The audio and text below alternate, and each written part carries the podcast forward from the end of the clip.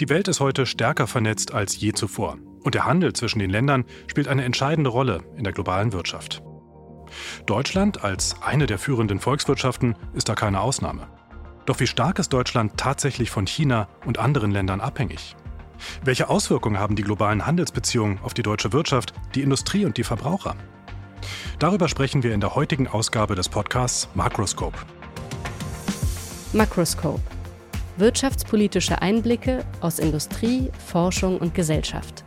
Ein Podcast des Verbands Forschender Pharmaunternehmen.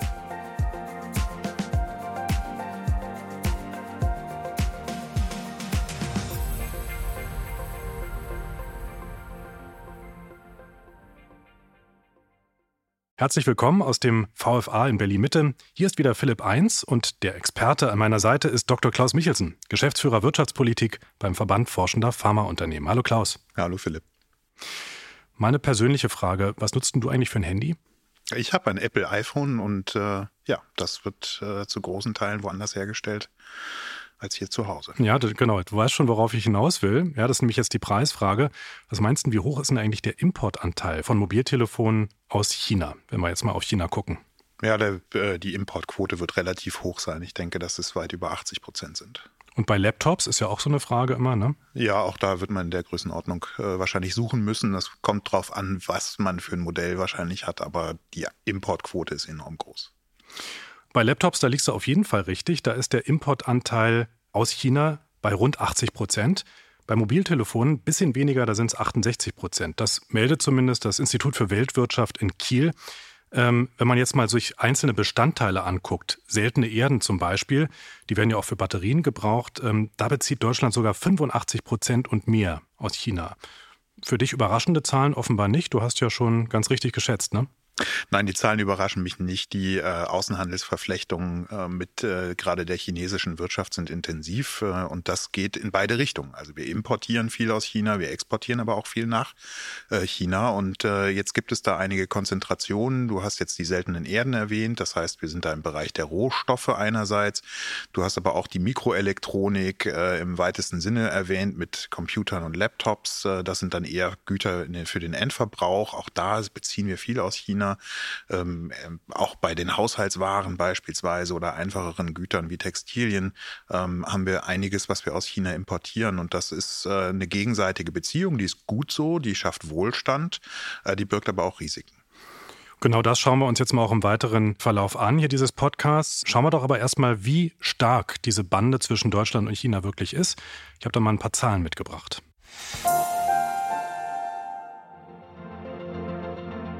China ist Deutschlands wichtigster Handelspartner außerhalb der Europäischen Union und spielt eine entscheidende Rolle in den bilateralen Wirtschaftsbeziehungen. Hier ein paar Zahlen. Exporte. Im Jahr 2022 betrug der Gesamtwert der deutschen Exporte nach China rund 107 Milliarden Euro.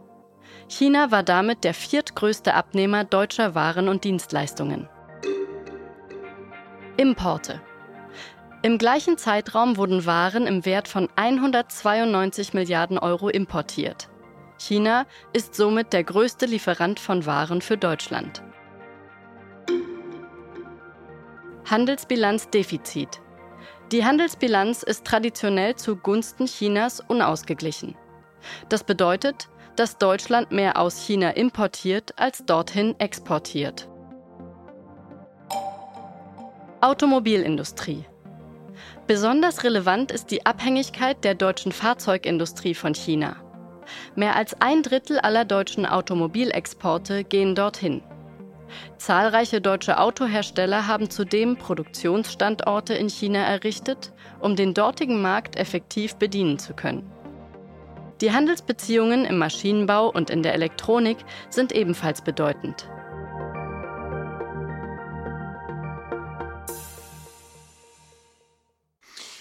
Das waren erstmal ein paar Fakten zu den Handelsbeziehungen. Ähm, Klaus, für mich stellt sich da die Frage, wie abhängig sind wir von China tatsächlich?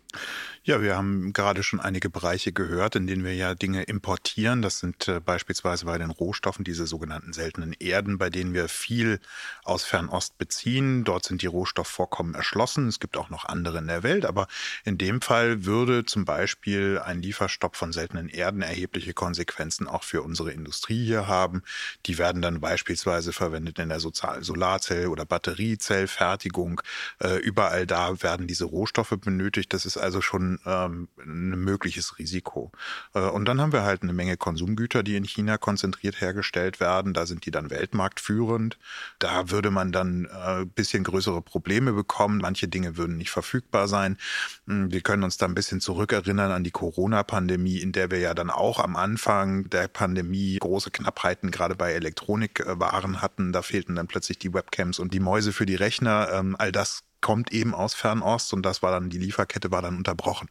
Das tut uns dann nicht so weh, weil uns das letztlich im Konsum beschränkt, aber da würden sich dann im Zweifel auch andere Wege finden, sich da zu versorgen. Aber äh, ja, es gibt verschiedene Dimensionen von, von Abhängigkeit und äh, die muss man sich dann genau anschauen. Es klingt jetzt ein bisschen so wie, ja, schon unangenehm so eine Abhängigkeit, aber jetzt auch nicht lebensbedrohlich. Ähm, und ganz ähnlich meldet ja auch das Institut für Weltwirtschaft in Kiel. Insgesamt hängt nur ein äußerst geringer Teil der deutschen Produktion direkt oder indirekt von chinesischen Vorleistungen ab. Was bedeutet das jetzt so für das gesamte Kräfteverhältnis zwischen den Ländern?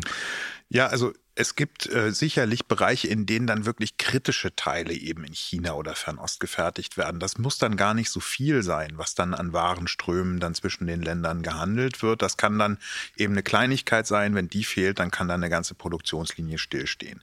Die Frage ist halt, wie lange dauert das, dann eben neue Lieferbeziehungen aufzubauen? Äh, wie gut kann man im Prinzip Risiken, die daraus entstehen, äh, ja absichern und äh, wie gut kann man sich da auf andere Handelsverflechtungen äh, einstellen? Ähm, und es ist letztlich auch die Frage, was kann politisch gegen oder für einen verwendet werden. Und da geht es dann so ein bisschen um die Gleichgewichtigkeit der Handelsbeziehung und äh, eben nicht eine einseitige Abhängigkeit entstehen zu lassen. Mhm. Ja, gut, jetzt sagst du, naja, das ist halt äh, zumindest für einige Bereiche, kann es auch mal kritisch werden. Aber jetzt gerade für Zukunftsbereiche, wenn wir mal darüber sprechen, also seltene Erden, die brauchen wir für technische Infrastruktur, aber auch für Solarpanels und die brauchen wir wiederum für die Energiewende. Das ist ja nicht ganz ohne. Ist Deutschland durch solche Abhängigkeiten ja nicht eben auch politisch erpressbar, wie du gerade schon sagst, durch einen autoritären Staat? Absolut. Und die Diskussion haben wir jetzt ja gerade äh, im, im Zuge des Russland-Ukraine-Kriegs äh, ja ganz offensichtlich auch auf der Hand liegen im Sinne von Energieimporten. Da haben wir gesehen, okay, es gibt eben ein autoritäres Regime, was eben seine äh, ja, Abhängigkeiten ähm, nutzen kann und äh, sein, seine Marktmacht nutzen kann, eben auch andere Staaten in Bedrängnis zu bringen und zu erpressen. Wir sollten äh, sehr viel Kraft darauf verwenden, genau solche Situationen zu vermeiden. Das bedeutet, dass man eben den Unternehmen entsprechende Anreize geben sollte, eben ihre Lieferketten zu diversifizieren. Das bedeutet aber auch, dass man eben den Freihandel mit anderen Weltregionen erleichtert, weil wenn der Handel mit anderen Regionen erleichtert wird, verschieben sich natürlich auch die Handelsgleichgewichte, äh, in denen wir uns bewegen. Und dann kann es eben sein, dass dann äh, beispielsweise für diese seltenen Erden oder Rohstoffe dann äh, Länder in Südamerika interessant werden oder in Nordamerika der Handel erleichtert wird mit den USA und Kanada. Da hatten wir ja auch schon einige äh, Diskussionen über die verschiedenen Abkommen, die da diskutiert wurden. Und wir hatten da ja keine Lösung gefunden. Da erinnere ich an das Chlorhühnchen, was dann letztlich verhindert hat, dass wir mit den USA ein Freihandelsabkommen geschlossen haben. Heißt jetzt aber doch letztendlich, okay, wir sollten uns mal nach anderen Partnern und Partnerinnen umschauen auf der Welt, oder? Na, wir sollten zumindest mal hinschauen, wo wir, wo wir wirklich kritische Abhängigkeit haben. Und da reicht es eben auch nicht nur auf sozusagen die Endverbräuche zu gucken, also was, welche Waren beziehen wir für unseren Konsum, sondern wir müssen das dann eben auf den Wertschöpfungsstufen differenziert betrachten. Was brauchen wir für die eigene Industrie beispielsweise? Welche Rohstoffe brauchen wir für unsere Hochtechnologiebereiche? Aber eben auch den Blick zu weit ableiten auf die Bereiche der Technologieentwicklung selbst. Da ist nämlich äh, China auch äh, tätig und die wollen natürlich nicht nur dabei stehen bleiben, große Massenware äh, zu produzieren, sondern eben auch die äh, Wertschöpfungskette oder die Wertschöpfungstiefe zu erhöhen, indem man dann eben mehr Know-how in die Produktion reinkriegt. Und auch das ist natürlich ein Bereich, wo, wo natürlich die Gravitationskraft eines so großen Landes halt enorm ist und viel eben F&E angezogen wird. Also Forschung sich, und Entwicklung. Genau, mhm. Forschung und Entwicklung. Ähm, da muss man dann eben schon schauen, dass man sich äh, zumindest äh, der Gefahr bewusst ist, dass man da in Abhängigkeiten geraten kann. Und vor allen Dingen muss man seine politischen Beziehungen auch so gestalten, dass man eben sehr früh vielleicht auch erkennt, wenn da sich Dinge falsch entwickeln. Mhm. Gestörte Lieferketten hast du gerade angesprochen. Das war auch das Thema in unserer letzten Podcast-Episode. Ja, da ging es eben auch um fiebersenkende Medikamente, die plötzlich nicht mehr verfügbar sind in Deutschland. Ist ja auch ein Beispiel, ähm, wo eine gestörte Lieferkette, die einen Ursprung in China hatte, ja, dass da einfach nicht genug nachproduziert werden konnte, dass da auch mal ein Brand in der Fabrik war. Das hatten wir alles ja diskutiert. Siehst du ähnliche Gefahren auch für andere Wirtschaftsbereiche, dass da Lieferketten ausfallen könnten? Ja, wir haben ja die Diskussion gerade äh, mit der Werks- äh, oder der Investitionsentscheidung von Intel beispielsweise in Magdeburg. Da wurden ja viele Milliarden Euro an Subventionen ausgereicht, damit diese Ansiedlung stattfindet. Und das hat eine wesentliche Begründung darin, dass wir gesagt haben, wir sind zu sehr abhängig von China und äh, von Taiwan, was die Chipherstellung betrifft. Und diese Chips sind beispielsweise in der Automobilherstellung halt von zentraler Bedeutung. Wenn wir die nicht haben, können wir keine Automobile mehr herstellen. Und das bedeutet, dass wir den eigentlichen Export Exportschlager nicht mehr hin äh, produziert bekommen. Und deswegen war das eine wesentliche Begründung, weshalb man eben diese Technologie auch hier am Standort Europa etablieren möchte. Äh, das bedeutet, dass wir neben Intel in Magdeburg ja auch noch viel mehr Investitionen in Polen, in Frankreich und in anderen europäischen Ländern sehen, die dann sozusagen zu einem Chip-Netzwerk zusammengeführt werden. Äh, das ist eine Reaktion auch auf genau diese Gemengelage. Und wahrscheinlich auch eine Reaktion auf die politische Krise zwischen Russland und dem Westen. Ähm, wir haben es ja gesehen, was passiert ist. Russlands Krieg gegen die Ukraine, die Handelsbeziehungen zwischen Russland und dem Westen stehen de facto still in vielen Bereichen. Ähm, was würde passieren, wenn mit China, wir denken mal an Taiwan, auch da gab es ja Drohungen ja, von China gegen Taiwan. Was würde passieren, wenn jetzt mit China das Gleiche passiert? Von heute auf morgen alle Handelsbeziehungen stehen still. Welche Auswirkungen hätte das? Ja, da äh, streiten sich die Geister ein wenig. Die einen sagen, das sind äh, enorme Verwerfungen, die daraus entstehen. Es gibt Studien, die zeigen, na ja, so ganz schlimm wird es nicht. Also ein Decoupling, darunter unter diesem Begriff wird das diskutiert. Also eine völlige Loslösung von China sei durchaus möglich. Ähm, es ist zumindest kurzfristig mit doch erheblichen Verwerfungen zu rechnen. Gerade die Abhängigkeit bei Rohstoffen ist äh, etwas, was uns eben dann doch enorm auf die Füße fallen würde. Bei den Konsumgütern habe ich es beschrieben, das wäre kurzfristig mal schmerzhaft und da würde man sicherlich auch teuer, äh, teurer im wahrsten Sinne des Wortes dafür bezahlen müssen, wenn man dann eben eine, äh, eine entsprechende Elektronik kaufen möchte. Aber es ist verschmerzbar. Ähm, all das, was uns sozusagen in der Produktion hemmt, all das, was uns als Technologiezulieferung fehlt, das sind die Dinge, die uns dann richtig wehtun. Und das sind dann eben teilweise gar nicht so große Volumina, aber dann eben doch sehr zentrale. Es gibt ja noch weitere Abhängigkeiten von Deutschland in die Welt. Also erst hatten wir ja eine Abhängigkeit ähm, zum Beispiel in Bezug auf Erdöl aus Russland.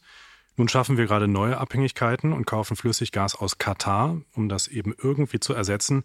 Welche anderen Abhängigkeiten siehst du noch auf dem Weltmarkt? Also wenn wir jetzt mal so Richtung USA schauen, EU, Japan, wo gibt es Abhängigkeiten? Ja, es gibt äh, auf jeden Fall unterschiedliche Handelsgewichte. Also das eine, bei der Energie ist es ganz offenkundig. Wir haben keine eigenen Gasvorkommen, keine eigenen Erdölvorkommen in größerem Umfang. Das bedeutet, hier haben wir immer sozusagen eine große Importabhängigkeit. Die Frage ist halt, wie divers ist das aufgestellt? Und da ist tatsächlich die äh, Wegbewegung von Pipeline-Gas eigentlich eine ganz gute Nachricht, weil dieses Flüssiggas, es ist zwar teurer, aber es kann halt aus unterschiedlichen Standorten bezogen werden. Also wir können aus den USA beziehen, wir haben jetzt mit Katar äh, Verträge geschlossen.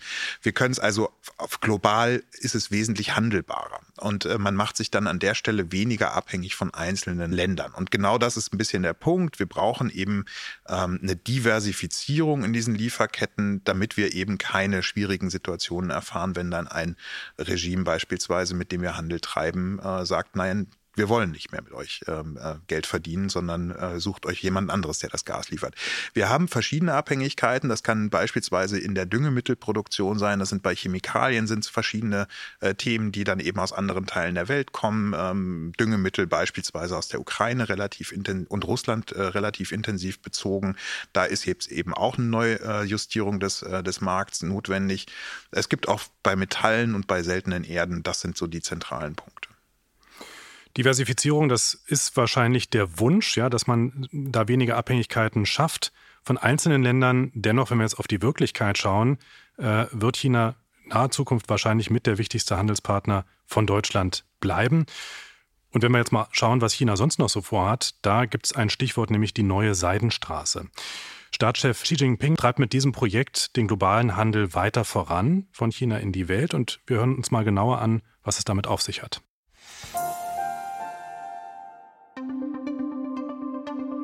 Die neue Seidenstraße ist ein ehrgeiziges Infrastrukturprojekt, das von China ins Leben gerufen wurde. Es zielt darauf ab, Handelswege zu stärken, Investitionen zu fördern und die wirtschaftliche Zusammenarbeit zu verbessern. Die Routen der neuen Seidenstraße verlaufen sowohl auf dem Landweg als auch auf dem Seeweg. Der Fokus liegt dabei auf der Verbindung Chinas mit Europa, Zentralasien, dem Nahen Osten und Afrika. Dabei birgt das Projekt sowohl Chancen als auch Risiken. Der Bau von Straßen, Eisenbahnnetzen, Häfen und Flughäfen ermöglicht eine bessere Konnektivität zwischen den Ländern, erleichtert den Handel und die wirtschaftliche Zusammenarbeit. Die neue Seidenstraße kann so den Zugang zu neuen Märkten und Absatzmöglichkeiten verbessern, sowohl für China als auch für die beteiligten Länder. Kritikerinnen und Kritiker bemängeln hingegen, Einige Länder, insbesondere Entwicklungsländer, werden durch die Finanzierung von Infrastrukturprojekten mit hohen Schulden belastet. Dies kann zu finanzieller Instabilität und einer Abhängigkeit dieser Länder von China führen. Einige sehen in dem Projekt einen Versuch Chinas, seine politischen und wirtschaftlichen Interessen auf globaler Ebene auszudehnen. Ja, eine neue Seidenstraße auf alten Handelsrouten sozusagen, ähm, ja, die China einst mit dem Westen verbanden. Das ist ein Thema, das uns in Zukunft sicher noch öfters beschäftigen wird, Klaus. Ähm, was will eigentlich Chinas Staatsführung mit dem Projekt wirklich erreichen? Na, China möchte natürlich seine Absatzmärkte zunächst einmal vergrößern. Also überall dort, wohin ich liefern kann, wo die Infrastruktur existiert, dass ich eben Häfen zum Anlanden habe, wo ich dann meinetwegen auch eine Bahnstrecke habe, wo ich direkte Transportwege etablieren kann.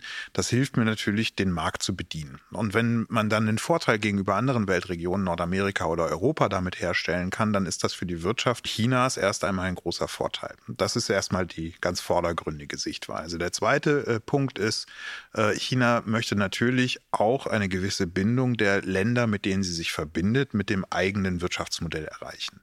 Äh, China finanziert Infrastruktur, China kontrolliert auch Infrastruktur. Und äh, das kann zunächst einmal große Vorteile auch für diese einzelnen Länder bedeuten. Beispielsweise, wenn eine Bahnstrecke oder eine Straße gebaut wird, dann ist das erstmal eine Verbesserung der Infrastruktur vor Ort. Das steigert die Effizienz der Produktion äh, vor Ort. Das äh, steigert die Wettbewerbsfähigkeit dieser einzelnen Länder. Es kann aber dann zum Nachteil werden, äh, wenn der Zugang zu diesen Infrastrukturen dann irgendwann verwehrt wird. Und das ist im Prinzip die, äh, das Risiko abwärts. Nämlich die Kontrolle darüber äh, bedeutet eben auch natürlich dem ein oder anderen äh, Gefallen schuldig zu sein. Und das möchte man vielleicht dann doch nicht in dem Ausmaß sehen. Wenn wir es jetzt mal auf die Perspektive betrachten, der Länder, die nun entlang dieser neuen Seidenstraße liegen und die ja auch nun im Geschäft mit China sind, was meinst du, überwiegen da eher die Vorteile oder die Nachteile? Also für diese Länder überwiegen zunächst einmal erstmal die Vorteile. Ne? Sonst würden sie ja diesen Projekten nicht zustimmen. Und natürlich wird China ihnen ein attraktives Angebot gemacht haben. Das ist äh, vielleicht auch ein bisschen das Ergebnis davon, dass sich andere Länder nicht so sehr intensiv um diese Volkswirtschaften gekümmert haben. Und China stößt dann in gewisser Weise in eine Lücke. Ob es dann äh, am Ende langfristig ein Geschäft ist, von dem alle Seiten gleichermaßen profitieren, das sei nochmal dahingestellt. Und das kommt tatsächlich so ein bisschen darauf an, wie äh, stark äh, China seine Hegemonialansprüche letztlich dann damit durchsetzen möchte. Ja, verfolgt China tatsächlich damit die Strategie, geopolitischen Einfluss zu gewinnen, die Kontrolle über bestimmte Weltregionen zu stärken und äh, vor allen Dingen nutzt China das dann auch aus. Wenn dem nicht so ist, dann ist es vielleicht ein sehr, sehr, ist es wahrscheinlich ein sehr, sehr gutes Geschäft für die Beteiligten. Äh, wenn China das dann tatsächlich ausnutzt, dann müssen wir mal schauen, wie wir damit umgehen. Ich habe so den Eindruck, die Geschichte dieser neuen Seidenstraße, das ist ja auch die Geschichte von Chinas massiven Aufstieg als Wirtschaftsmacht in der Welt. Ähm, was meinst du, wie gelang China eigentlich dieser ja fast unaufhaltsame Aufstieg zur zweitgrößten Volkswirtschaft und auch zum größten Exporteur der Welt? Was waren da so die Erfolgskriterien oder Erfolgsfaktoren? Ja, China hat eine große wirtschaftliche Leistungskraft. Das liegt daran, dass China als Land sehr groß ist. Einerseits was die Fläche betrifft, die natürlichen Ressourcen, die Vorkommen von, äh, von Rohstoffen beispielsweise, aber eben, und das ist das Entscheidende, das Vorkommen letztlich der Menschen. Ja, also die, die Bevölkerung ist halt groß. Und das alleine gibt ein großes Produktionspotenzial. Und dieses Potenzial wurde zunehmend ausgeschöpft, indem man eben die eigene Produktivität gesteigert hat, indem man die Industrialisierung vorangetrieben hat, indem man eben auch viel auf Bildung gesetzt hat. Und äh, das ist in einem Tempo passiert, wie viele das eben nicht für möglich gehalten haben. Und das ist im Ergebnis auch ein, äh, ein wenn man so möchte, System, ähm, ja, nicht Konflikt, aber ein Systemergebnis. Es gibt nämlich keine demokratischen Entscheidungen, die eben Prozesse verlangsamen können, Aushandlungsprozesse bedeuten, sondern China ist eben dann doch sehr autoritär regiert. Und da können Dinge schnell, äh, schneller entschieden werden, Infrastrukturen schneller ausgebaut werden, Entscheidungen schneller getroffen werden. Jetzt hast du ja schon gesagt, ja, Deutschland versucht sich dem ein bisschen zu entziehen durch eine Diversifizierung. Du hattest kurz die Intel-Fabrik erwähnt. Ja, es werden jetzt auch Intel-Chips in Deutschland produziert, soll zumindest produziert werden zukünftig. Äh, da ist ja schon der Versuch da, sich dem Einfluss etwas zu entziehen. Die Frage ist, kann das überhaupt gelingen? Durch mehr heimische Produktion, durch mehr andere Partnerschaften? Ja, äh, natürlich kann es gelingen und es muss vor allen Dingen auch das Ziel sein, an der Stelle keine einseitigen Abhängigkeiten zuzulassen. Das bedeutet nicht, dass wir uns von China lösen sollten. Das ist, glaube ich, für alle, die den freien Handel eigentlich befürworten, weil er insgesamt höheren Wohlstand erlaubt, äh, ist das äh, eigentlich ein, ein, nicht kein Denkverbot, aber zumindest sagen viele eben, dann würde der Schaden sehr groß sein. Das bedeutet für uns aber, wir müssen eine Strategie verfolgen, die bedeutet, so viel Handel und so viel Beziehung wie möglich, so wenig Abhängigkeit wie nötig. Und das ist, äh, das muss das Credo sein. Und da muss man sich eben genau anschauen, an welchen Stellen sind wir dann eben äh, schmerzhaft zu treffen, an welchen Stellen sind wir vulnerabel. Und dann muss man strategisch überlegen, wie man diese Vulnerabilitäten eben dann entsprechend reduzieren kann. Und hier ist dann eben diese Handelsdiversifizierung ein Weg. Es ist aber auch ein Weg, bestimmte Produktionen nach, äh, nach Deutschland, nach Europa zu ziehen. Und so gibt es dann verschiedene Strategien. Und nochmal zu kommen auf diese Schlüsselprodukte, von denen du schon erzählt hast, die du erwähnt hast, nämlich die seltenen Erden. Ähm, mineralische Rohstoffimporte nennt man es auch so schön. Ja? Also wie kann man sich da vielleicht andere Partnerschaften vorstellen, ganz konkret? Also wo auf der Welt gibt es denn tatsächlich noch solche Rohstoffe, die wir brauchen, um uns da unabhängiger zu machen? Ja, es gibt äh, auf eigentlich allen Kontinenten äh, bestimmte Rohstoffvorkommen. Afrika ist ein rohstoffreicher Kontinent, auf dem ja auch China nicht ganz umsonst aktiv ist, weil genau diese Vorkommen auch irgendwo erschlossen werden sollen. Äh, Südamerika ist ein rohstoffreicher Kontinent. Auch in Nordamerika gibt es zumindest Gas- und Ölvorkommen, die uns helfen können, uns diverser in der Lieferbeziehung aufzustellen. Also man hat schon die Möglichkeit, hier andere Zulieferungsstrukturen zu etablieren der entscheidende Punkt ist, man muss es dann auch frühzeitig tun, weil das Erschließen bestimmter Rohstoffvorkommen dauert dann eben seine Zeit. Und wenn uns das erst in dem Augenblick auffällt, wenn wir wirklich vor einem Problem stehen, dann haben wir jahrelang eine, ein großes Problem. Deswegen ist es jetzt wichtig, äh, diese Weichen zu stellen. Nun sind wir hier ein Podcast vom VFA, also vom Verband Forschender Pharmaunternehmen und deshalb wollen wir doch mal abschließend einen Blick nochmal werfen auf die Pharmabranche und welche Abhängigkeiten es dort eigentlich gibt.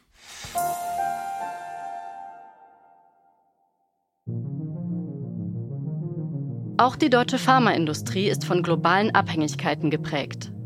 Viele wichtige pharmazeutische Rohstoffe werden von Deutschland importiert, insbesondere aus Asien. Ein wichtiger Handelspartner ist auch hier China. Diese Abhängigkeit birgt Risiken. Eine Unterbrechung der Lieferkette kann die Produktion und Verfügbarkeit von Medikamenten in Deutschland beeinträchtigen. Zudem sind die deutschen Pharmaunternehmen auf ausländische Märkte angewiesen. Deutschland exportiert eine große Anzahl von Medikamenten in Länder weltweit. Faktoren wie politische Instabilität oder regulatorische Veränderungen beispielsweise können sich negativ auf Deutschlands Medikamentenexport in diese Länder auswirken. Daher sind Entwicklungen in diesen Märkten von großer Bedeutung für die deutschen Pharmaunternehmen.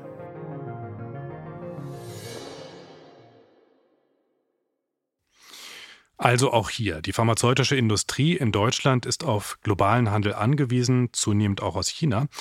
Äh, Klaus, wie krisenfest würdest du sagen, ist denn die deutsche Pharmaindustrie angesichts dieser globalen Abhängigkeiten? Ja, die, der Produktionsstandort Deutschland äh, ist schon relativ divers aufgestellt, was seine Lieferbeziehungen betrifft. Das heißt, die Produkte, die wir hier herstellen und in alle Welt verkaufen, äh, bei denen sehe ich gar nicht so die ganz großen Risiken, dass bestimmte äh, Lieferbeziehungen gekappt werden oder dass wir Schwierigkeiten bekommen, unsere Vorprodukte dafür zu beziehen. Äh, es ist allerdings eine andere äh, Frage, wenn es um die Wirkstoffe geht, die in China, aber auch in Indien zu großen Teilen hergestellt werden. Da gibt es teils äh, sehr starke Abhängigkeiten bei einzelnen Wirkstoffen, bei einzelnen Produktionsstätten und die können uns dann tatsächlich auf die Füße fallen. Das sind dann meistens generische ähm, Arzneimittel, bei denen eben große Mengen produziert werden und die dann eben global verteilt werden. Ähm, hier hat man dann schon eine Marktkonzentration Chinas und hier muss man dann eben auch schauen, dass man sich entsprechend äh, diversifiziert aufstellt. Wenn wir jetzt da über Lieferengpässe sprechen in Deutschland, da ging es ja bislang um eher harmlosere Fälle, ne? also zum Beispiel Fiebermedikamente. Hm, könnte die chinesische Staatsführung bewusst denn aber auch den deutschen Medikamentemarkt richtig lahmlegen, also auch aus politischen Gründen, jetzt im großen Stil? Es gibt äh, mit Sicherheit große äh, ganz große Abhängigkeiten bei einzelnen Wirkstoffen. Also man kann beispielsweise bei Schmerzmitteln äh, sehen, dass da ganz viel aus, aus China bezogen wird oder zumindest äh, Teile davon. Und man kann dann natürlich auch große Verwerfungen im Gesundheitswesen verursachen. Und ähm, die gute Nachricht ist aber, dass diese Medikamente nicht patentgeschützt sind, die meisten davon. Das heißt, wenn man hier eine Produktionsstätte aufbauen möchte, dann kann man das auch tun und man kann diese Formeln entsprechend einsetzen und die Produktion hier hochziehen. Das ist etwas, was man dann im Krisenfall tun kann. Bis dahin muss man sich dann natürlich was überlegen und am besten lässt man es gar nicht so weit kommen, indem man sich vorher schon entsprechend aufstellt äh, und äh, Vorsorge trifft. Und dazu zählt dann beispielsweise eben auch, dass man genau diese Märkte beobachtet und bei zu hohen Konzentrationen eben sagt, gut, da müssen wir entsprechend darauf reagieren. Also Diversifizierung ist ja auch hier das Stichwort, auch in der Pharmaindustrie. Aber ähm, ja, so wie Intel das macht, also Chipherstellung in Deutschland, ist das dann auch eine Option für die Pharmaindustrie, dass man also sagt, so wie du gerade sagst, im Krisenfall, aber auch dauerhaft, dass man die Produktion mehr nach Deutschland verlegt? Wir brauchen gar nicht unbedingt viel mehr Produktion in Deutschland, wenn es darum geht, krisenfest zu werden. Da geht es vor allen Dingen darum, dass man unterschiedliche Lieferbeziehungen unterhält und eben zu unterschiedlichen Weltregionen, zu unterschiedlichen äh, Staaten Lieferbeziehungen unterhält, um entsprechende Risiken gegeneinander abzusichern. Äh, das kann eine Lösung sein, auch dann eine Produktion in Europa äh, entsprechend anzusiedeln, äh, um entsprechend auch hier die Sicherheit zu haben, dass es innerhalb des Binnenmarktes funktioniert und europäischen Standards genügt. Es muss es aber nicht. Trotzdem äh, tun wir gut daran, eben eine gute und äh, leistungsfähige Pharmaindustrie hier am Standort zu haben, um überhaupt technologisch in der Lage zu sein, wenn der Krisenfall eintritt, reagieren zu können. Das bedeutet einerseits Produktions-Know-how zu haben, andererseits Entwicklungs-Know-how. Ich erinnere an die Corona-Krise, wo wir Impfstoffe schnell bereitstellen konnten und entwickeln konnten. Da hätte ich ehrlich gesagt ungerne die Situation gehabt, dass wir da von einem Land wie China abhängig gewesen wären. Also das hat schon große Vorteile und ist eigentlich die beste Krisenversicherung, wenn man entsprechend innovative Industrie am Standort unterhält. Werfen wir ganz zum Schluss mal einen Blick in die Zukunft. Vielleicht so zehn Jahre in die Zukunft, wenn das unsere Glaskugel dann hergibt. Was meinst du, wo dann die deutsch-chinesischen Handelsbeziehungen stehen werden, gerade auch mit Blick auf die Pharmabranche? Ja, ich glaube, generell werden die Handelsbeziehungen mit China noch intensiver werden. Ich glaube auch, äh, dass vor allen Dingen nicht nur die Warenströme zunehmen werden, ich glaube auch die Kapitalströme werden zunehmen. Das heißt, Geld wird nach China investiert, genauso wie China ja auch ganz bewusst Geld in Europa, in den USA anlegt, auch um sich selbst in ihrem Portfolio zu diversifizieren. Es geht ja auch darum, dass das chinesische Vermögen entsprechend krisenfest angelegt ist. Also diese Beziehungen werden sich intensivieren und das wird auch äh, Auswirkungen auf die pharmazeutische Industrie haben. Natürlich ist die gerade der Gesundheitsmarkt China ne, mit einer großen Bevölkerung, mit einer immer älter werdenden Bevölkerung auch ein wichtiger Absatzmarkt für die Produkte, die wir hier produzieren und entwickeln.